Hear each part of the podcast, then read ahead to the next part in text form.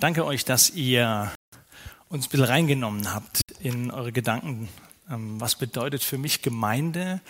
Ähm, wie begegnet mir Gott im Alltag? Und ähm, Dankeschön, dass ihr uns einen Einblick gegeben habt.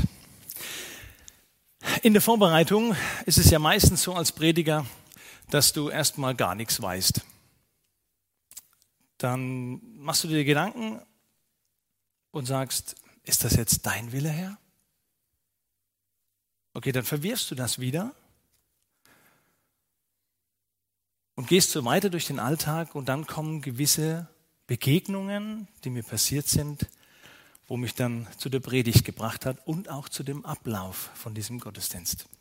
Ich möchte euch gern von drei Begegnungen erzählen. Die erste Begegnung war in der Jugend. Die Hanna Königstein kam auf mich zu und sagte, hey, ich würde gern ein Anspiel machen, mal anders als sonst. Und zwar mit Pandomime, mit Ich bin Wörter. Und ich sagte, klar, Hanna, gerne, das ist richtig gut. Und habe innerlich gesagt, danke Herr. Weil wenn du da stehst und wirklich du das Gefühl hast, dir fällt gar nichts ein, ist alles schon immer gesagt worden, was sollst du jetzt tun und machen? Und dann kommt ein Geschenk Gottes, das ist Hannah, die mir dann einfach durch die Begegnung gezeigt hat, hey, ich bin Worte, sind ganz coole Worte. Ja, und das Zweite, da war ich, da durfte ich diese Woche auf dem Geburtstag sein. Und zwar bei der Roswitha. Am 80. Geburtstag war ich vorbei, bin ich schön vorbeigegangen. Wir haben äh, bei all dem Vorbereitungen habe ich dann noch äh, was zu trinken bekommen und dann haben wir gesprochen auf der schönen Terrasse. Und mir ist eins hängen geblieben. In dem Gespräch kamen wir irgendwie auch auf die Ich Bin-Worte. Ich glaube, über die Lebensquelle ging es dann, dass ihr das auch gemacht habt. Und was mir aber hängen geblieben ist, verweilen. In die Worte Gottes verweilen. Das war die zweite Begegnung wo mir Gott geschenkt hat, wo ich gedacht habe, okay, cool. Ich bin Worte, pantomimisch und dann verweilen. Wie oft verweilen wir eigentlich im Wort Gottes? Lesen wir schnell drüber oder nehmen wir uns wirklich die Zeit und verweilen darüber? Über die Ich bin Worte kann man echt lange verweilen. Ich muss nicht erstmal die Bibel hoch und runter lesen, sondern die Worte Jesus, die Ich bin Worte, einfach mal, mal eine Zeit lang als Begleiter zu sehen. Danke, Roswitha. Genau. Und beim, ähm, beim letzten Begegnung war das tatsächlich jetzt am Freitag in der Jugend.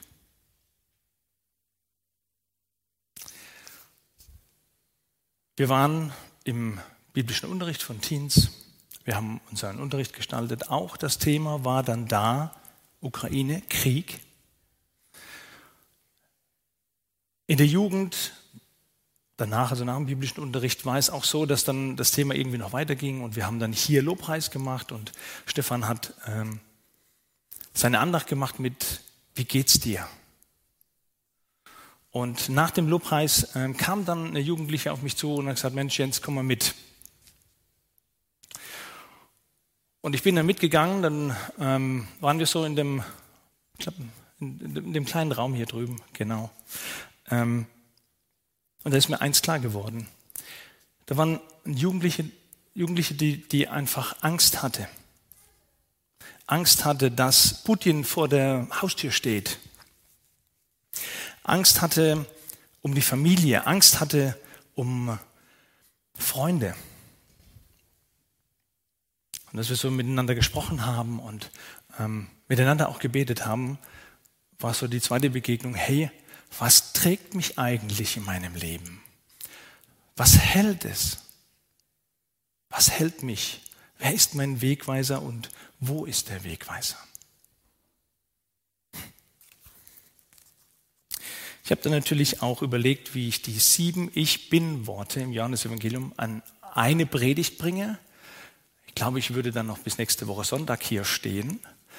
Ähm, aber durch die Gedanken, die ich hatte durch die Begegnungen, die mir geschenkt wurden, war das einfach so, dass ich gesagt habe, okay, Jesus, ich mache das. Und dann ging es aber noch darum, dass man dann sagt, okay, auf, auf, welches, auf welches Ich bin-Wort soll ich denn gehen? Und ich bin hängen geblieben. Ich bin verweilt in einem Satz, also in einem Vers, im Johannes 14, Vers 6. Jesus sagt, ich bin der Weg. Ich bin die Wahrheit und ich bin das Leben. Ohne mich kann niemand zum Vater kommen. Krass eigentlich, wenn ich jetzt so überlege, wie Jesus lenkt und führt. Hast du das schon mal erlebt? Hast du das mal wirklich erlebt in deinem Leben? Also die Ich bin-Worte lösen in mir Vertrauen aus. Kraftvolle Worte von Jesus. Ich bin nicht allein. Es gibt jemanden, auf den ich zählen kann, der alles im Griff hat, auch wenn es nicht immer so scheint. War auch der Blick in die Ukraine. Das sind doch auch Leute gewesen, die haben gebetet. Warum, warum, warum ist nichts passiert? Warum ist es denn anders gekommen? Und ich muss dir auch heute leider sagen, ich weiß nicht, warum es anders gekommen ist. Ich weiß nicht, was dahinter steckt. Warum Gebete vielleicht erst scheinbar nicht erhört worden sind.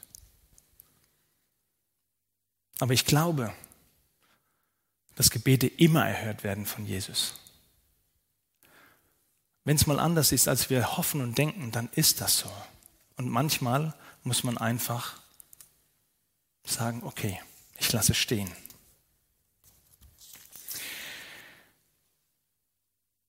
Die Ich bin Worte, was ich mir ausgesucht habe, ich bin der Weg, ich bin die Wahrheit und ich bin das Leben. Ohne mich kann niemand zum Vater kommen. Da fiel mir noch ein Bibelvers ein. Und zwar, also praktisch im Kontext, das heißt, ich bin dann ein bisschen weiter hochgegangen, im Gesamten mal gelesen und da war die Situation, dass Jesus den Jüngern sagt, hey, wenn ich fortgegangen bin, ich bereite alles vor, Gott hat so viele Wohnungen und ich bereite sie für euch vor. Und dann, wenn ich wiederkomme, hole ich euch ab und nehme euch mit. Hm. Das Krasse war dann natürlich, dass dann ähm, der Thomas gesagt hat, ja, ähm, wohin sollen wir denn gehen? Wir wissen gar nicht, wo wir hingehen sollen. Dann kam mir der Gedanke, ja, Jesus sagt dann diese Worte, ich bin der Weg und ich bin das Leben und ich bin die Wahrheit. Er bereitet für uns den Weg vor. Er zeigt uns, wie du in deinem Leben klarkommen kannst. Er zeigt uns, er sagt, ich bin bei dir. Auch wenn ich dich nicht sehe. Äh, wenn ich dich nicht sehe, Jesus, und auch dich nicht höre, aber ich habe dein Wort. Und du bereitest meinen Weg vor. Also Wegweiser, er weiß, wo es hingeht. Er kennt den Weg, wo mein Leben hingehen soll. Jesus sagt aber noch weiter, und das ist spannend, ähm, ihr wisst ja, wo ich hingehe. Und Thomas sagt natürlich, nein, ich weiß nicht, wo du hingehst. Und dann kommt Philippus und sagt, zeig uns doch den Vater. Ganz kurz, das reicht in einem Satz, so auf die Art. Und dann sagt Jesus, jetzt bin ich doch schon so lange bei euch und ihr kennt mich immer noch nicht. Die Frage mal an dich. Kennst du wirklich Jesus? Weißt du wirklich, was er mit dir vorhat? Du könntest jetzt sagen, klar, die Worte habe ich hoch und runter gelesen. Ich weiß schon irgendwie, was er von mir will. Aber weißt du das wirklich? Verweilst du in den Worten von Jesus oder gehst du mal schnell rüber?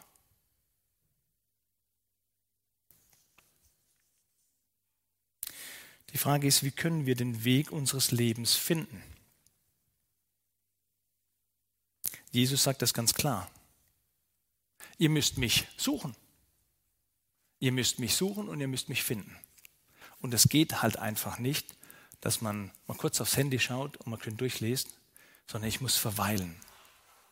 Diese Worte sind mir einfach im Kopf geblieben. Verweilen im Wort Gottes. Dann kannst du Jesus kennenlernen und er hat einen Plan für dich. Er geht mit dir durch dick und dünn. Wisst ihr, ich habe mir die Frage gestellt, klar, ich kann jetzt hier oben stehen und das so locker und flockig sagen, aber hey, ich habe auch Fragen gestellt. Ich habe auch Fragen gestellt, warum meine Schwester früher sterben musste. Ich habe auch die Frage gestellt, warum mein, mein bester Schulkamerad nicht mehr lebt. Ich habe auch die Frage stellen, gestellt, warum mein bester Freund nicht mehr hier ist, sondern dass er sich entschieden hat, nach Amerika zu ziehen vor 15 Jahren. Das war eine Sandkastenfreundschaft, also eine wirkliche Freundschaft. Ich könnte noch so viel aufzählen, was in meinem Leben im Endeffekt passiert ist oder nicht passiert ist und ich immer wieder die Frage hätte stellen können. Aber wisst ihr, was eins ganz gut war? Dass Jesus mich gehalten hat. Und wenn ihr jetzt sagt, ja, wie geht das? Ich habe das bei meinem Opa und bei meiner ähm, Schwester, wo die gestorben sind, ähm, bin ich in den Wald gefahren.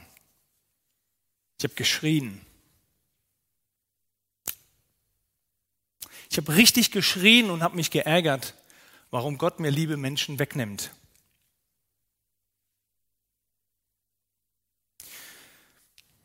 Das Tolle beim Schreien ist und bei dem wirklich wahre Worte an Jesus zu richten, also wenn es mir richtig dreckig auch geht, ist, dass er dich umarmt. Er gibt dir eine Gelassenheit. Nach diesem Schreien, ich war so voller Frieden, so voller, voller äh, Gnade, dass mich heute noch einfach beflügelt, hier vorne zu stehen. Wenn es theologisch manchmal nicht immer in die Richtung geht, wie man das lernt oder wie man es theologisch vielleicht abhaken kann, aber hier stehen Menschen mit Gefühlen, mit Emotionen und Jesus ist Mensch geworden. Jesus hat Gefühle gehabt. Jesus weiß ganz genau, wie es mir geht. Und das hat mich bewegt, um zu sagen, hey, wir können alles theologisch erklären, wir können gerne alles hinterfragen. Ist überhaupt kein Thema und ich finde es auch gut. Aber wir dürfen eins nicht vergessen, wir sind Menschen. Und Jesus war auch Mensch. Gott ist Mensch geworden. Was hält dich also in deinem Leben? Ist es der Glaube, dass alles schon wieder gut wird? Ist es der Glaube daran, die Politiker haben alles im Griff? Oder ist es der Glaube an dich selbst? Ich kann alles schaffen? Oder ist es der Glaube wirklich an Jesus?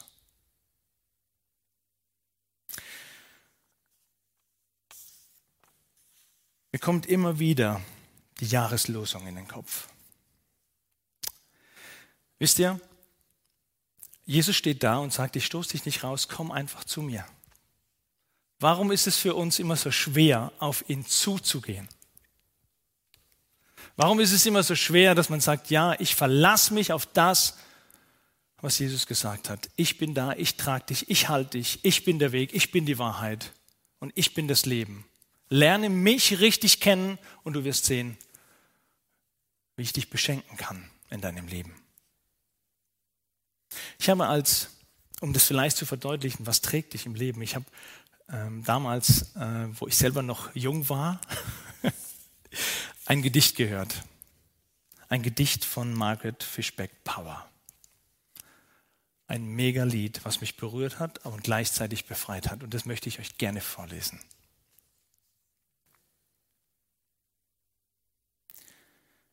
Eines Nachts hatte ich einen Traum. Ich ging am Meer entlang mit meinem Herrn.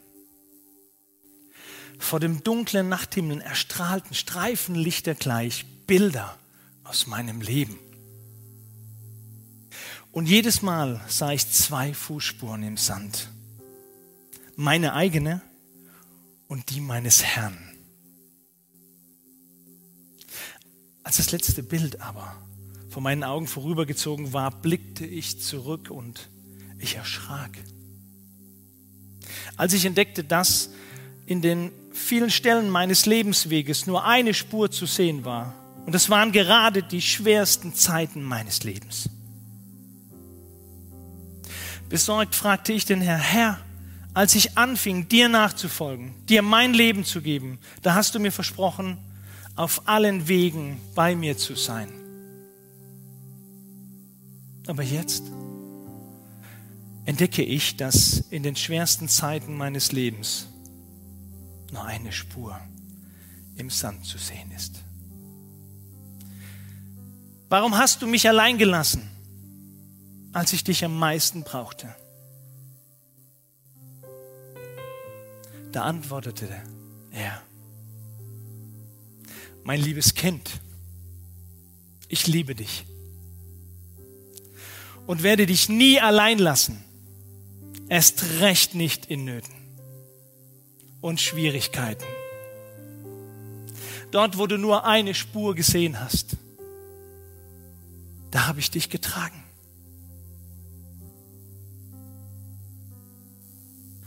Dort, wo du nur eine Spur gesehen hast, da habe ich dich getragen.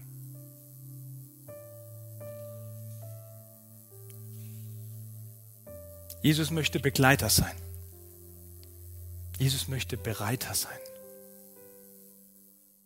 Er sagt zu dir, und das spreche ich dir heute zu in dieser Welt,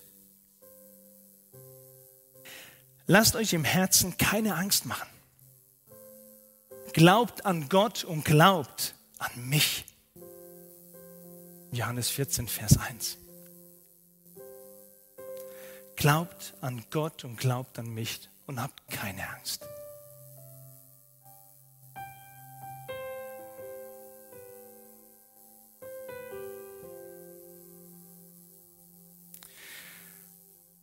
Wir haben am Ausgang für euch was hingelegt. Und zwar an dem kleinen runden Tisch. Das sind die Ich Bin-Worte. Wenn der Gottesdienst vorbei ist, geh dran vorbei. Such dir was aus und nimm es mit. Verweile in den Ich Bin-Worte. Nimm sie mit in die Arbeit. Nimm sie mit im Sport. Nimm, nimm sie einfach mit. Und verweile. Und zum Schluss möchte ich euch einfach mal vorlesen, was ich mir Gedanken gemacht habe. Was bedeutet für mich Gemeinde? Gemeinde bedeutet für mich Heimat. So zu sein, wie ich halt nun mal bin. Ich kann mich und will mich auch nicht ändern, es sei denn, Jesus ändert mich. Meine Masken abzulegen, angenommen zu werden und getragen zu werden. Gemeinschaft zu erleben und zu genießen, dankbar zu sein für jeden einzelnen Jugendlichen.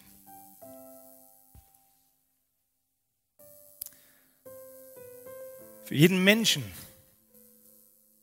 dem ich von Gottes Liebe erzählen darf.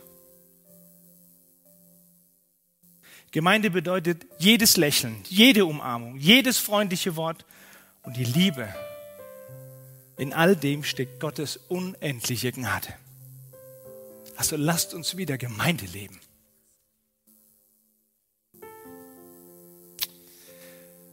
Ich habe letzte Woche einen Clip aufgenommen mit Menschen, die dir zu Hause sagen wollen, dich einladen wollen, dich motivieren wollen. Komm wieder in Gemeinde, lebe wieder Gemeinde. Und genauso auch euch. Bleibt in der Gemeinschaft Jesus Christus. Amen.